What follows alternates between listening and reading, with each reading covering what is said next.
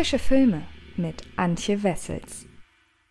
Hallo liebe Freds und herzlich willkommen zu einer neuen Ausgabe des Frische Filme Podcasts. In dieser Folge möchte ich euch äh, einen Film vorstellen, der seit kurzer Zeit bei Netflix abrufbar ist und äh, ja, dort äh, überraschenderweise relativ gute Abrufzahlen erhält, obwohl er tatsächlich nicht mit irgendwelchen bekannten Namen oder ja, vor oder hinter der Kamera auftrumpfen kann, sondern offenbar hat sich einfach umgesprochen, worum es geht. Das hat die Leute ja zu sich gelockt und nun äh, ja, möchte ich euch einfach mal verraten, was es denn nun mit Meine Freunde sind alle tot, das ist immerhin ein sehr griffiger Titel, auf sich hat. Denn es ist quasi, ja, die, der nächste Teil der äh, polnischen Netflix-Offensive. Denn schon seit einiger Zeit hat der Streamingdienst immer mal wieder polnische Genrefilme rausgebracht. Das war es ne jetzt neben Meine Freunde sind alle tot, gab es da auch den Plagi Breslau, den ich euch sehr ans Herz legen möchte, weil es ein durchaus interessanter und mal etwas anderer Thriller ist, der sehr böse ist und durchaus die eine oder andere moralische Grenze auslotet. Der andere Film ist Nobody Sleeps in the Woods Tonight, ein Slasher-Film, der so ein bisschen das ganze Slasher-Genre kommentiert und äh, teilweise auch äh, ja eine Hommage daran ist, äh, bin ich eher zwiegespaltener Meinung. Das gleiche gilt jetzt übrigens auch für Meine Freunde sind alle tot und äh, worum es in dem Film geht, das verrate ich euch jetzt. Es sollte einfach eine ausgelassene Silvesterparty werden, doch niemand unter den Anwesenden hat damit rechnen können, wie fatal diese Feier entgleisen wird. Das verklemmte Paar bekommt eingeredet, noch nicht reif genug für die Ehe zu sein und schlechten Sex zu haben. Andere Paare streiten sich aufgrund von Eifersucht oder Fremdscham über das Partyverhalten. Der Pizzabote will endlich bezahlt werden und bekommt am Telefon dauernd Hiobsbotschaften mitgeteilt. Der Austauschschüler entdeckt erstmal sexuelle Gelüste und dann wird auch noch die Pistolenschublade aufgeschlossen.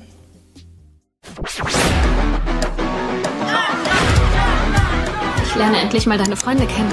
Ja, Marek und die ganzen anderen Verrückten. Mhm, super. Oh Gott, das ganze Blut. Ketchup, Pizza, Wein, Wodka. Na komm schon, Kumpel. Dann bringen wir ihn mal ins Bettchen.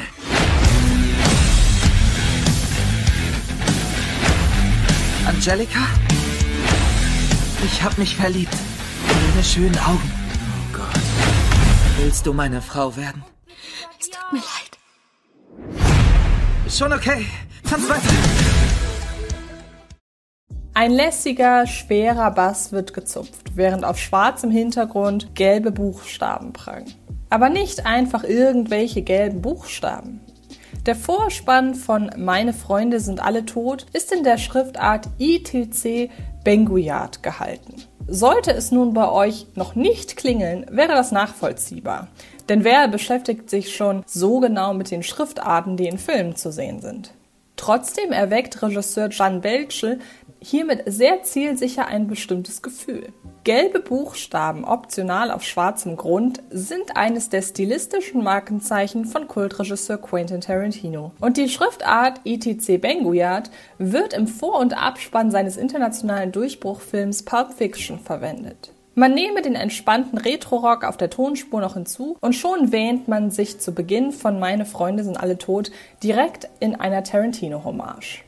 Die von Jan Belschel ebenfalls verfasste Komödie mit hohem Bodycount ist jedoch kein fast drei Jahrzehnte zu spät kommender Trittbrettfahrer, der auf einer Pulp Fiction Welle mitschwimmen möchte. Zwar lässt sich der Tarantino-Einfluss auch abseits der visuellen und akustischen Gestaltung des Vorspanns nicht leugnen. Es gibt zahlreiche Popkultur-Zitate, Figuren sprechen von Lolik und Bolik, Kevin allein zu Hause und zitieren Sam Raimi Spider-Man. Spitz eingesetzte Popmusik-Einsätze eine Figur wird in Pulp Fiction-Manier eine Spritze in den Brustkorb gerammt und es kommt zu versehentlich ausgelöster drastischer Gewalt, wie es Vincent Vega und Jules Winfield schon ausbaden mussten. Aber trotz dieser Verweise und Einflüsse ist Meine Freunde sind alle tot sein eigenes Ding. Eine Teenie-Party-Komödie, die tödlich eskaliert. Der größte Kritikpunkt, den sich meine Freunde sind alle tot dabei gefallen lassen muss, ist wohl aus seiner Prämisse vergleichsweise wenig herauszuholen. Der Film eröffnet damit, dass die Polizei am Neujahrstag ein Haus durchstöbert und dort Berge an Leichen findet. Sowie eine Überlebende, die schwer verletzt bibbert. Meine Freunde sind alle tot. Die Cops wundern sich, wie das passiert sein könnte, und eine Rückblende gibt uns die Antwort. Die makabere Spannungskurve und gleichzeitige Humormechanik liegt da auf der Hand. Wir kennen den absurd blutigen Ausgang der als Rückblende gezeigten Silvesterparty und es macht zynische Freude, angespannt zu erwarten, wie sich der gut gelaunte Partybeginn in das Desolate danach verwandelt, was wir schon kennen. Wer nun aber eine mit Slapstick-Gewalt gespickte Comedy-Schlachtplatte erwartet, wird von Meine Freunde sind alle tot zwangsweise enttäuscht. Es dauert sehr lange, bis in sehr kurzer Erzählzeit ein großer Teil des tödlichen Tohuwabohus erzeugt wird. Es gibt also keine blutige, knochenbrecherische, saukomische Tour de Force wie in der russischen Edgar Wright und Quentin Tarantino-Verneugung Why Don't You Just Die zu bestaunen. Über weite Strecken entgleist die Silvesterparty voller Teenies und Leuten in ihren Zwanzigern, die weiterhin jungen Volljährigen nachsteigen, bloß auf eine Art und Weise, wie etwa der Junggesellenabschied in Girls Night Out entgleist. Und das auch noch mit deutlich weniger Wortwitz als in dem Scarlett Johansson-Vehikel.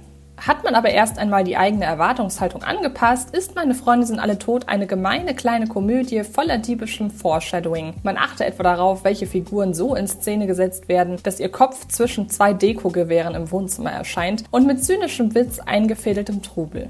Zwar sind die Einfälle, wie Belchen sie von ihnen erschaffene Party umkippen lässt, teils arg plump. Da sind zwei derart aufgegeilte Schwestern im Geiste, dass sie bei ihrem Sexfeldzug offensichtlichste Warnsignale übersehen. Dann wäre da der strenggläubige Schulbubi, der Hals über Kopf in sexuelle Abenteuer stürzt und daher Gewissensbisse hat. Da ist das verklemmte Pärchen, das sich von Freunden und Anvertrauten aufheizen lässt und so weiter und so fort. Wo ist der Typ, der mir noch die Pizzen bezahlen wollte? Wer hat Marek umgebracht?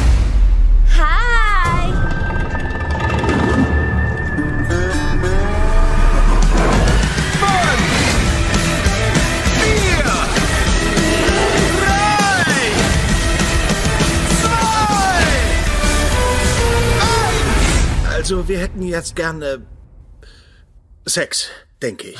Oh, schön langsam, ihr zwei. Einfallsreich charakterisiert ist diese illustre Runde an Kanonenfutter wirklich nicht und daher sind manche Gags sehr vorhersehbar. Jedoch spielt der junge Cast seine Rollen mit einer gewissen, nicht zu knalligen Quirligkeit, die in diesem Film gut aufgeht. Die DarstellerInnen legen ihre Figuren so cartoonig an, dass es zu ihrer Charakterzeichnung passt, ohne sie zu nervigen Schießbodenfiguren zu machen. Ausgenommen sind die extra rattigen Schwestern im Geiste, die bleiben ein galliges Klischee. Selbst wenn die versprochenen Cartoon-Gewaltspitzen in Meine Freunde sind alle tot spärlich bleiben, so hat das Warten auf sie auch seinen Reiz, da Jan Belsch seine überspitzten Feierwütigen mit spitzer Freude an Leid und Missverständnissen ins Verderben schickt und dem Ganzen eine solide Optik verpasst. Wäre der überdehnte Mittelteil knackiger, wäre Meine Freunde sind alle tot ein bös komischer Netflix-Geheimtipp.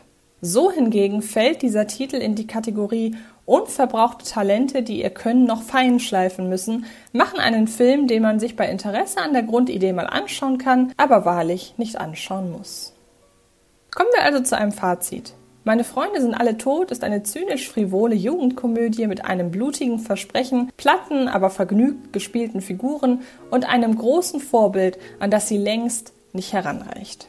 Und ihr könnt euch nun selbst auf Netflix davon überzeugen, dass meine Freunde sind alle tot nicht der größte Knaller ist oder eben vielleicht das genaue Gegenteil. Würde mich sehr freuen, wenn ihr mich wissen lasst, was ihr zu diesem Film haltet. Und damit bin ich mit der Kritik zu meine Freunde sind alle tot durch und verweise an dieser schnell noch rasch auf die anderen Podcasts diese Woche. Da kommt nämlich einmal einer zu Palmer, ein äh, Apple TV Plus Original und eine Kritik zu Malcolm and Marie, über den ja momentan irgendwie das ganze Internet redet und der seit Freitag bei Netflix abrufbar ist. Ich bedanke mich sehr fürs Zuhören und wünsche euch dann ganz viel Spaß bei den Podcasts, genauso wie beim aktuellen Top 10 Video auf dem YouTube-Channel von Fred Carpet. Dort geht es um die 10 besten äh, modernen Thriller- und Crime-Film-Klassiker. Viel Spaß dabei und dann hören und sehen wir uns in den nächsten Tagen garantiert im Internet irgendwo. Bleibt gesund, passt auf euch auf und bis bald. Das war Frische Filme, der Podcast von Fred Carpet.